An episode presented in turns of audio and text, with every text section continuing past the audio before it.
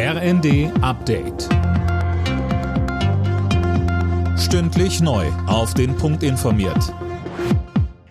Ich bin Dirk Jostes. Guten Abend. Die Schuldenbremse soll für dieses Jahr nochmal ausgesetzt werden.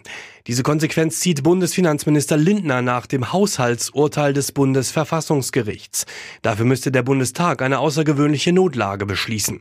Lindner hat außerdem angekündigt, nächste Woche einen Nachtragshaushalt für 2023 vorzulegen.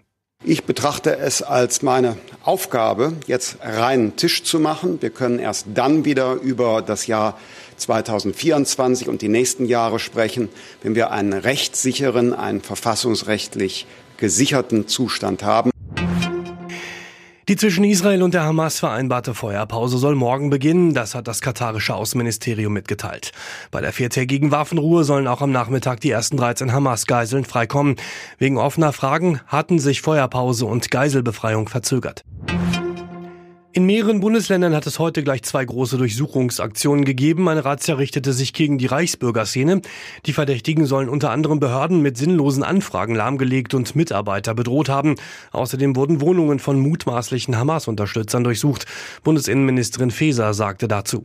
Wir stehen nicht nur solidarisch an der Seite Israels und der jüdischen Menschen auf der ganzen Welt und vor allen Dingen natürlich in Deutschland, sondern wir handeln auch, und das zeigen die neuerlichen Maßnahmen heute, die Exekutivmaßnahmen, die wir infolge der Verbote von Hamas und Samidun vollzogen haben.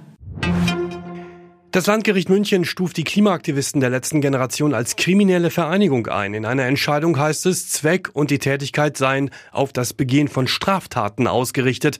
Begründet wird das mit den Straßen- und Flughafenblockaden. Alle Nachrichten auf rnd.de